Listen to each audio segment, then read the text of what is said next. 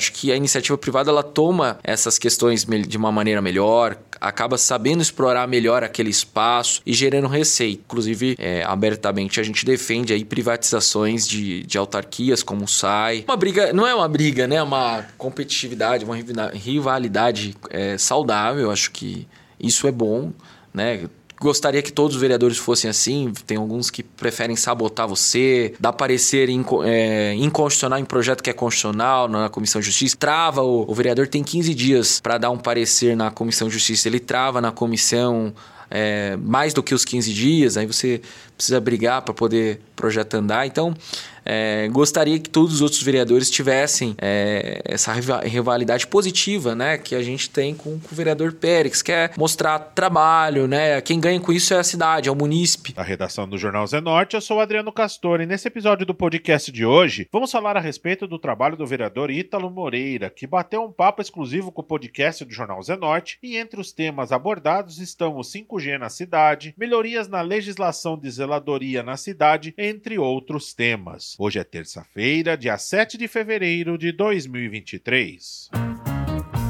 Vereador de primeiro mandato e ativista do MBL. O vereador Ítalo Moreira, do PSC, é o entrevistado no podcast do Jornal Zenorte de hoje. O vereador, que é jovem do bairro do São Guilherme, é um dos vereadores que mais fez indicações e requerimentos na Câmara de Sorocaba sobre diversos problemas de zeladoria, promoveu um revogaço de leis que não têm mais utilidade na cidade, além de brigar por pautas de terceirização de serviços e liberdade econômica. Primeiramente, o vereador falou da sua experiência na Câmara nesse seu primeiro mandato mandato e afirmou que começou a pegar o jeito de como funcionam as coisas na Câmara. Olha, acredito que os valores, a, vontade continua sempre a mesma, mas a gente acaba ganhando experiência, mais, fica mais maduro e acaba melhorando o nosso processo como legislador, né? A gente acaba se tornando um legislador melhor, mais bem articulado, né? A gente vai aprendendo algumas questões, por exemplo, é, no início sobre o, os projetos, a, a, questão de procurar pro, colocar projetos em sessão extra extraordinária, porque às vezes um vereador não gosta daquele projeto, só que ele não quer votar e ele vai obstruir aquele projeto colocando uma emenda. Então você aprende que tem que colocar numa extraordinária. Então você vai aprendendo essas articulações e acaba melhorando o seu trabalho. Você acaba ficando mais eficiente. Então a gente acaba é, tendo esse aprendizado. Foi um aprendizado muito duro, né? Você também vai ficando mais calejado. O ambiente político é bem pesado, né? Felizmente muitas pessoas querem te prejudicar. Ainda mais a gente que é ativista, é atuante, né? Nós fazemos representação no Ministério Público, a gente tem um trabalho bem ostensivo que acaba causando muita dor de cotovelo de outros políticos e até mesmo pela maldade de outros políticos ali querendo te prejudicar, então você acaba ficando mais casca grossa, né? Então acho que a gente é, tá mais, é, como diz, né? O, o bom aço é, é feito no, no, no, ferro e no fogo, né? A gente foi forjado no ferro e fogo, literalmente, e cada dia mais calejado, mais forte, né? E mais preparado. O vereador Ítalo Moreira promoveu o revogaço, que seria a retirada de leis na cidade que não tem qualquer utilidade agora. O vereador Ítalo Moreira afirmou que precisou explicar e muito a respeito dessa revogação de leis que são mais antigas e que hoje, atualmente, não teriam qualquer validade. É, é uma situação delicada, porque infelizmente o ambiente político é, tem muita vaidade, né? É, houve movimentações para barrar esse revogaço. Isso que era um revogaço bem simples, né? De 167 leis, leis de maneira bem comprovada que eram inúteis, né? Que prejudicavam a cidade, por exemplo, uma lei que proibia a venda de pulseira colorida, que era até inconstitucional se a gente for ver. Nós revogamos essas leis, é, houve é, bastante conversa com os, os, atuais vereadores, não tinha nenhuma lei de nenhum vereador que está em mandato hoje, mas mesmo tendo leis ali de ex-vereadores, foi bem complicado, né? Nós temos um outro projeto que inclusive é mais antigo que esse, que revogaria quase 400 leis, né? Então, é, foi bem delicado. Houve é, bastante conversas para esclarecer houve é, certo desentendimentos muitas vezes, por exemplo, é, a Secretaria de Esporte tinha uma, uma a gente estava revogando uma lei que praticamente estava fazendo o volume que criou ali a, a era, era na verdade para autorizar venda de assentos é, na década de 50 ou 60 em, em estádios, né, de Sorocaba, né, é, assentos permanentes. E, e foi é, e foi era uma lei autorizativa, foi feita, a pessoa que comprou tem um contrato, tem um registro, tem um direito adquirido aquilo, e a gente só queria revogar aquela lei para tirar esse volume, né?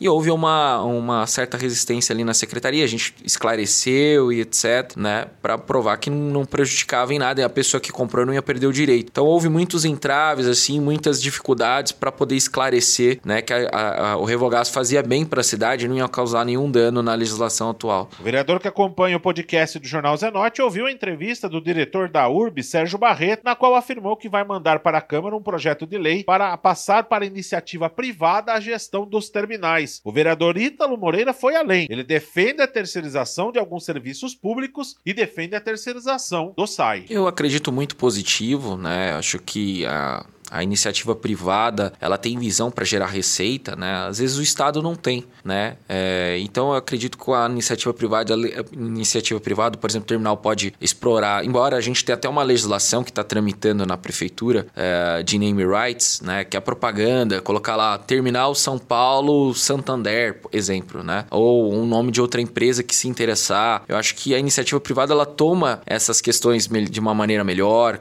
acaba sabendo explorar melhor aquele espaço e gerando receita. Inclusive, é, abertamente a gente defende aí privatizações de, de autarquias como o SAI, né? Nós temos um exemplo positivo, é, pelo menos parcialmente, né? É, ou todo.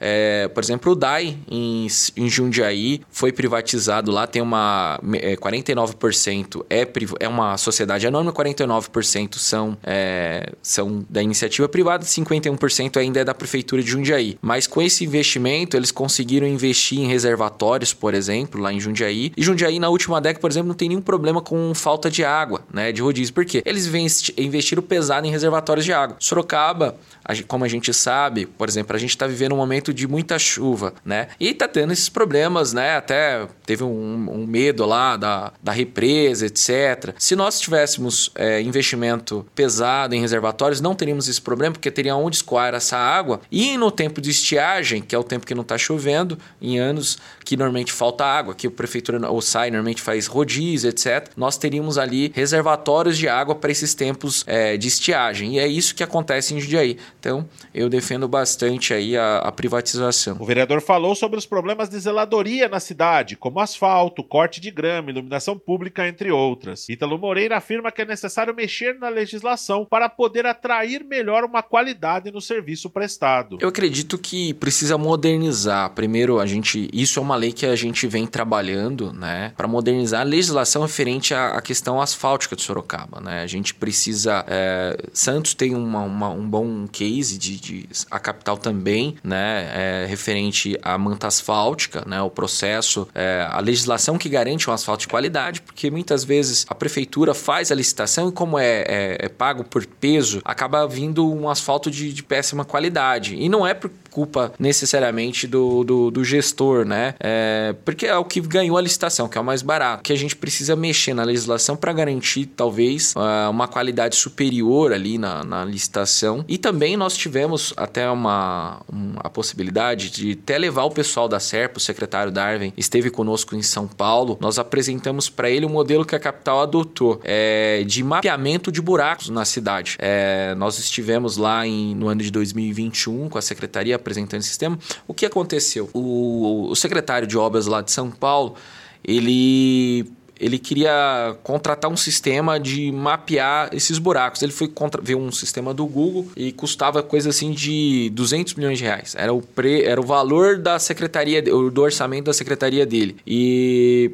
e aí ele fez, ele lançou um, acho que é hackathon que fala, né, que é um desafio para as universidades. E um pessoal da, da USP, é, com valor comparado com esse bem menor, com um valor de um milhão de reais, se não me engano, é, para São Paulo, desenvolveu é, um sistema que inicialmente era para caminhões de lixo, né, que passava e iam mapeando esses, é, de acordo com a oscilação do asfalto, ia mapeando a qualidade asfáltica. Então ele sabia exata, especificamente onde precisava asfaltar e onde tinha buraco, etc., onde precisava fazer um recap e tal. É, e depois é, foi, é, eles mudaram do caminhão de lixo pra, para os motoristas de aplicativo. Né? Inclusive, é uma bandeira nossa. O que, que o, o motorista de aplicativo ganha em contrapartida em São Paulo? Ele ganha um tanque de gasolina.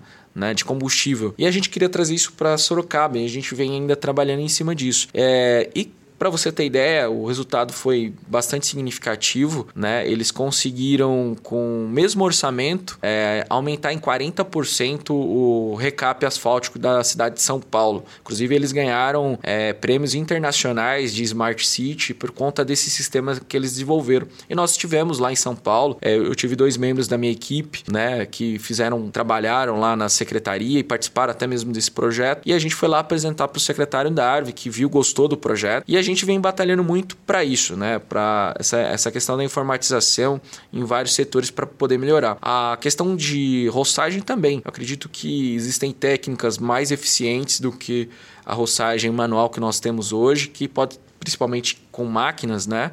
Que pode ser muito mais rápido e muito mais barata. Né? Além também é, da possibilidade de novos espaços públicos, é, eu estava conversando com um amigo que era biólogo, de plantar é, gramas que crescem menos. Né? Existem gramas que crescem até 10 centímetros e outras crescem bem mais. Lógico que existem ervas daninhas, etc., que acabam entrando lá, mas já preservaria bastante. Existem várias técnicas novas, até mesmo já vi técnicas, por exemplo, que dá choque lá na, na, na planta, na, nas plantas e isso faz que demore mais para ela crescer, né? E também, é, até mesmo a gente, por exemplo, é, de patrulha, patrulhamento em áreas de terra, nós também fizemos indicações de novas técnicas, né? É, porque é, existe uma técnica do, da, que era muito usada por fazendeiros na África do Sul e por governo da África do Sul, que foi importado para o Brasil por fazendeiros é, daqui da nossa região principalmente do centro-oeste. E aí as prefeituras, é, o que, que, é isso? Existe uma técnica chamada que é conhecida como por, popularmente conhecida como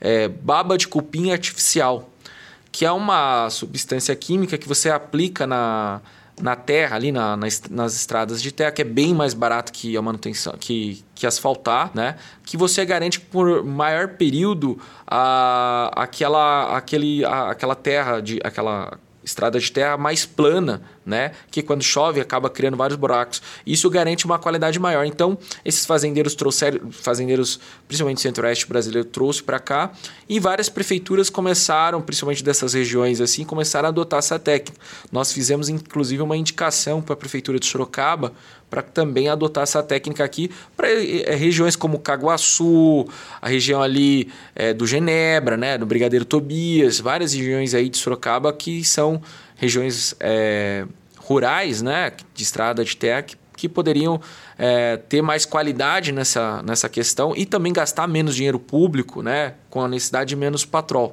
né, e, e garantir mais tempo ali de qualidade pro para os munícipes, munícipes nessas estradas de terra. O vereador é o autor da lei da autorização da instalação do 5G na cidade de Sorocaba. Porém, é necessário um decreto da prefeitura para poder funcionar é, efetivamente o sinal na cidade. O vereador Ítalo Moreira atualizou a lei que era muito antiga sobre a instalação de antenas na cidade, na qual não existia qualquer comprovação científica. O projeto foi elogiado até pela Anatel, o que dará mais agilidade na chegada do 5G na cidade. Porém, existem conversas que o decreto do executivo saia o mais rápido possível. A gente precisa da regulamentação, eu acredito eu que precisa da regulamentação regulamentação municipal para adequar algumas questões, né? Nós vamos ter até uma reunião com a secretária da CEURB, né, sobre esse tema. É, nosso projeto foi construído juntamente com a Anatel e com a Ambritel, né? Ou seja, foi bem técnico, mas acredito que precisa de alguns reajustes ali. A, a legislação antiga, como você colocou, foi uma legislação, muitas vezes, né, a maior parte, infelizmente, das legislações é, são feitas muito baseada em achismo, sem essa, essa questão de, de aproximar é, dessa questão técnica, né? E infelizmente tinha essas questões, né? Não podia ter antena é, perto de escola, de hospital, sem nenhuma comprova comprovação científica, porque alguém achou e, garantiu isso. Só que é, burocracias referentes a, a, a, a onde poderia colocar essa antena e isso criou grandes gargalos aí nos sinais, né? na falta de sinal ou sinal, sinais extremamente ruins na cidade de Sorocaba e no Brasil inteiro, né? E a nossa lei vem para tentar modernizar e corrigir esses problemas, facilitando a instalação não só da antena 5G, que são normalmente antenas é, portáteis, mas de antenas de 4G, né?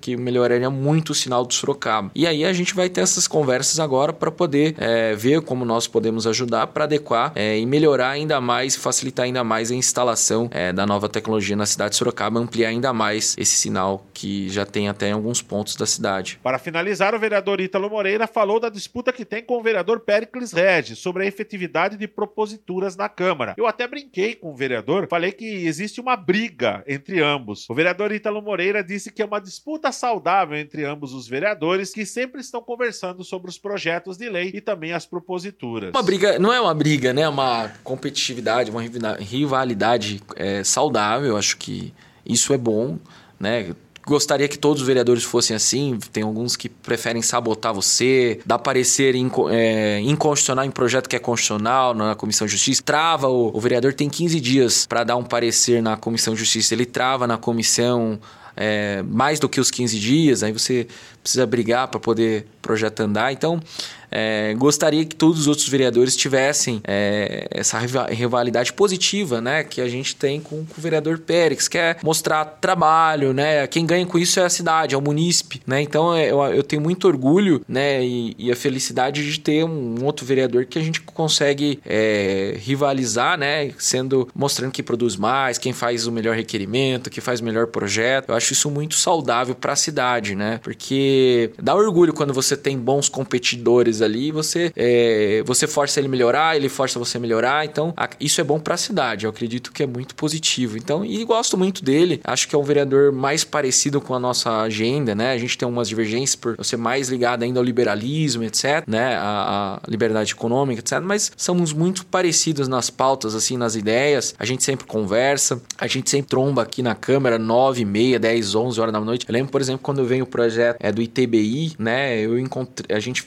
tava estudando, eu tava estudando aqui, ele tava estudando lá. A gente ficou até uma, duas horas da manhã. Não, a gente madrugou tal. Eu sei que uma hora da manhã eu encontrei ele ali para ele falar: olha, Pérez, eu descobri aqui, acho que eles estão tentando aumentar o ITBI, mexendo. Não tô aumentando ali, estão mexendo na base de cálculo. E a gente tinha essas conversas assim de corredor e a gente sempre tromba assim de noite nos corredores, é bem, é bem legal.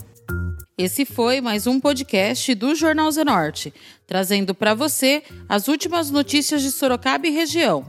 E nós voltamos amanhã com muito mais notícias, porque se está ao vivo, impresso ou online, está no Zenorte.